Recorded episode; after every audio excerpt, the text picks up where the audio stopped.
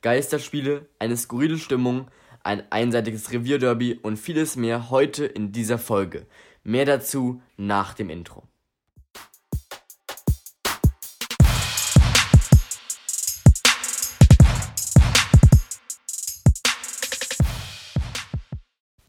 Hallo und herzlich willkommen beim Bundesliga-Podcast. In der heutigen Episode fasse ich die Ereignisse des Spieltags zusammen und ich wünsche dir viel Spaß dabei.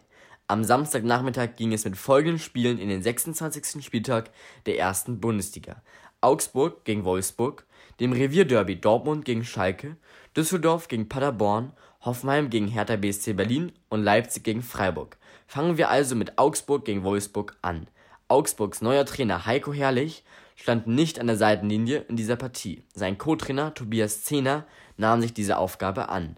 Nach einer Ecke von Augsburgs Max klärte Mbabu den Ball in die Mitte, dort zog Vargas ab. Castells konnte den Ball noch gerade so im Nachfassen parieren, die erste gefährliche Aktion des Spiels. Danach wurde es auf der anderen Seite gefährlich. Mbabu setzte sich stark durch und flankte in die Mitte. Dort wurde der Ball von Augsburgs Verteidigung geklärt, doch die Kugel landete vor dem Wolfsburger Otavio. Sein Schuss ging knapp neben den rechten Pfosten. Kurz danach wurde es brenzlig. Mbabu flankte von rechts scharf in die Mitte. Der Augsburger Verteidiger Jedwai klärte den Ball, schoss sich dabei aber an die eigene Hand. Proteste auf Seite der Wolfsburger, doch Schiri Brüch entschied vollkommen richtig auf Weiterspielen. Der VfL Wolfsburg dominierte jedoch weiter die Partie und wurde noch vor der Pause belohnt. Otavio flankte von links auf den Elfmeterpunkt und fand dort Renato Steffen, welcher super in die Luft ging und per Kopf ins lange Eck traf. Keine Chance für Lute, den Keeper der Augsburger. Die zweite Hälfte begann so richtig mit einem Freistoß für Augsburg. Wie immer trat Max diesen. Seine Flanke landete auf dem Kopf vom Wolfsburger Verteidiger Brooks. Dieser köpfte aufs eigene Tor. Castells konnte den Ball noch gerade so gegen die Unterkante der Latte lenken, doch dann kam Jedwai angesprungen und vollendete zum 1:1. Der Ausgleichstreffer nach 54 Minuten. Und Augsburg legte sofort nach. Wieder trat Max den Freistoß, fand den eingewechselten Udo Kai und dieser netzte per Kopf ein. Doch der Videoassistent meldete sich zu Wort bei Brüch. Was hatte er gesehen? Beim Kopfball von Udo Kai stand Niederlechner im Abseits und griff durch sein Wegducken aktiv in die Szene ein und versperrte Castells somit die Sicht. Brüch nahm den Führungstreffer der Augsburger folgerichtig zurück.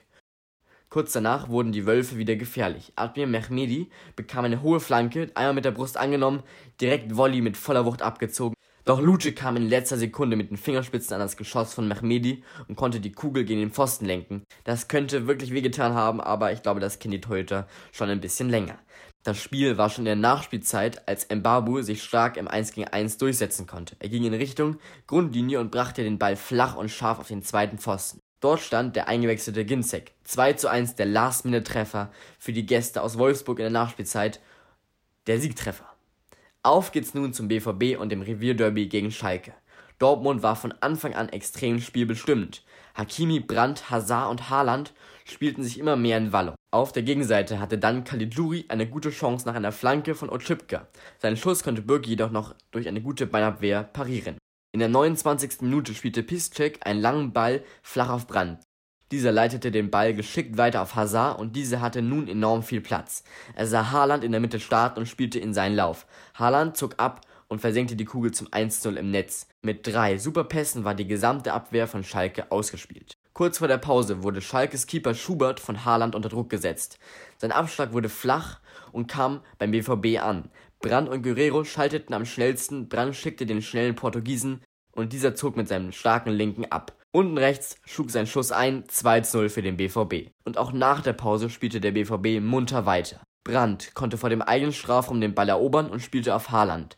Dieser schickte wieder Brandt auf die Reise und wurde dabei von Sané gefoult und blieb liegen. Er konnte aber danach weitermachen.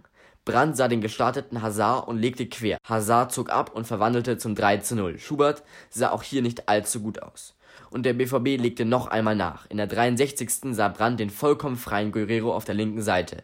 Dieser bekam den Ball, spielte auf Haaland, der Norweger wieder auf Guerrero und dieser per Außenriss an Schubert vorbei ins Tor. 4 zu 0 die endgültige Entscheidung. Somit setzt der BVB ein ganz eindeutiges Zeichen in Richtung München. Nach dem Spiel versammelte sich der BVB vor der Südtribüne und jubelte, wie sonst auch, nur diesmal ohne Fans. Man kann nur hoffen, dass sich diese Situation schnellstmöglich ändert. Auf geht's in den Tabellenkeller. Düsseldorf gegen Paderborn, Platz 16 gegen Platz 18. Nach einer Viertelstunde wurde die Heimmannschaft gefährlich. Suttner bekam den Ball auf der linken Seite und flankte in die Mitte. Dort fand er Berisha, dieser schloss Volley ab und traf Schonlaus Bein mit seinem Schuss. Von dort aus ging der Ball dann gegen den linken Innenpfosten. Großes Glück für den Tabellenletzten aus Paderborn. In der 32. wurde es wieder gefährlich für Paderborn. Und im Mittelpunkt auch hier wieder Suttner. Seine Flanke gelangte zu Eihan, dessen Kopfball ging knapp am Tor vorbei. Und auch nach der Pause war die Fortuna dominant. Giesemann brachte den Ball auf Berisha und dieser köpfte den Ball gegen die Latte. Von dort aus prallte der Ball gegen den Rücken von Paderborns Keeper Zingerle. Doch Collins konnte den Ball nach Vorderlinie klären, erneutes Durchatmen für die Paderborner. Und es wurde direkt wieder gefährlich. Ein Ballverlust in der Vorwärtsbewegung der Paderborner ermöglichte Düsseldorf einen Konter. Tommy trieb den Ball an und steckte durch auf Skripsi. Doch auch seinem Schuss stand das Aluminium im Wege. Außenpfosten in der 80. Spielminute. Doch Paderborn war auch noch da und das sogar richtig gefährlich. Holtmann brachte den Ball nach einer tollen Kombination in die Mitte zu Antwi Adier, doch dessen Schuss ging aus kurzer Distanz deutlich über die Latte. Die größte Chance für die Gäste, kurz danach war Schluss. Dominierende Düsseldorfer mit Alupech und glückliche Paderborner mit vergebener Großchance. Ich glaube, dies fasst den Spielverlauf ganz gut zusammen. Kommen wir nun zur Partie Hoffenheim gegen Hertha BSC Berlin.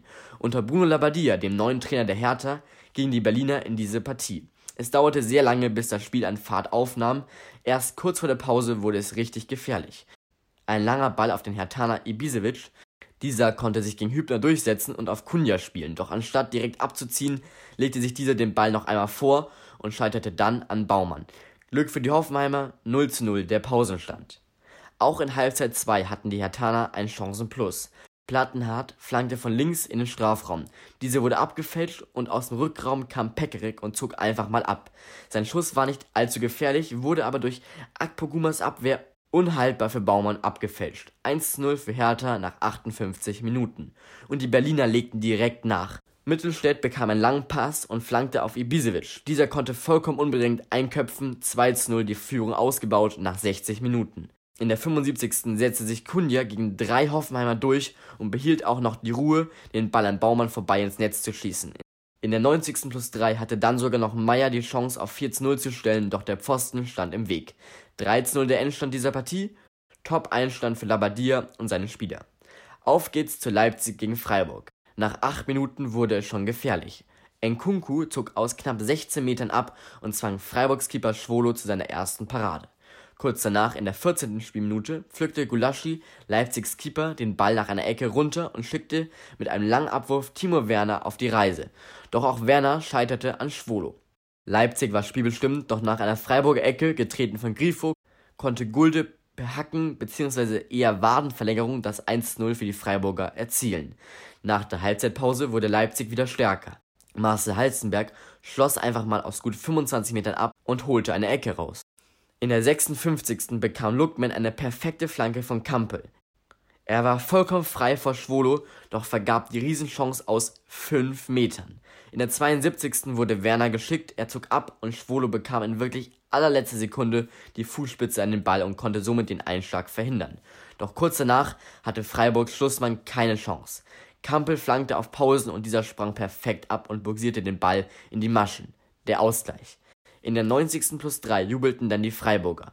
Nach einem Freistoß von Grifo und einer Ablage von Höhler konnte Koch die Führung erzielen. Doch nach Videoassistent gab Schiedsrichter Gräfe Abseits. Eine Millimeterentscheidung. Naja, man muss es nicht mögen, aber so ist es nun mal. Und jetzt geht's zum Samstagabendspiel Frankfurt gegen Gladbach. Und dieses Spiel war schon früh mit viel Energie geladen. Nach dem Anschluss spielte Embolo auf Player. Dieser nahm den Ball einmal an, passte zu Hofmann und bekam den Ball direkt wieder, und verwandelte zum 1:0 nach 36 Sekunden für Gladbach. Was für ein Blitzstart. Und Gladbach legte sofort nach. In der siebten Minute setzte sich Benzebaini gegen die Verteidigung von Frankfurt durch, spielte quer auf Thuram, 2:0 die Führung ausgebaut. Gladbach schaltete den Turbo danach ein wenig zurück und setzte auf ihre Überlegenheit. Bis zur Pause gab es keine erwähnenswerte Chancen, doch die zweite Hälfte ging genauso einseitig weiter wie die erste Hälfte. In der 72. faulte Endika Embolo im Strafraum der Frankfurter die Entscheidung Foulelfmeter für Gladbach. Benzebaini trat an und 13-0 für Gladbach. Aber die Frankfurter gaben sich nicht auf. In der 81. setzte sich André Silva stark durch und konnte den Anschlusstreffer erzielen. Gladbach wollte die aufkeimende Hoffnung sofort unterbinden. Hofmann umkurfte nach einem Konter der Gladbacher Trapp. Doch dann scheiterte er an Hinteregger auf der Linie. Was für eine vergebene Chance. Doch dies änderte nichts am Spielausgang. 3 zu 1 konnten die Gladbacher gewinnen. Kommen wir zur nächsten Partie. Am Sonntag Köln gegen Mainz. Nach fünf Minuten bekam Kölns Uth den Ball, nahm ihn mit der Hacke mit und wurde dann ungestüm von Nia KT gefoult. Petersen, der Schiedsrichter der Partie, entschied daraufhin folgerichtig auf, auf Elfmeter für Köln. Uth trat an und schoss platziert unten rechts in die Ecke. Keine Chance für Müller im Tor der Mainzer. 1 zu 0 nach sechs Minuten für Köln.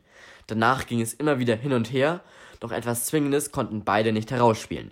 In der 29. konnte dann Mainz gefährlicher werden. Onisivo schloss im Strafraum ab, doch Horn konnte den Ball um den Pfosten lenken. Die anschließende Ecke brachte nichts ein. Nach dem Seitenwechsel war Köln offensiver und konnte nach einer tollen Flanke von rechts durch Drexler, der den Ball genau auf Kein spielte und dieser per Flugkopfball vollendete, die Führung ausbauen. Danach spielte Quaison durch die Schnittstelle auf Baku, den Rechtsverteidiger. Dieser legte den Ball flach in die Mitte ab zu Ovoniji. Schuss, Tor, der Anschlusstreffer nach 61 Minuten für Mainz und die Mainzer wurden nun spielfreudiger. Pierre Kunde nahm sich einfach mal ein Herz und dribbelte kurz nach der Mittellinie los. Er umspielte die gesamte Abwehr der Kölner und konnte in der 72. den Ausgleich erzielen. Was ein Solo und was ein Tor, einfach klasse.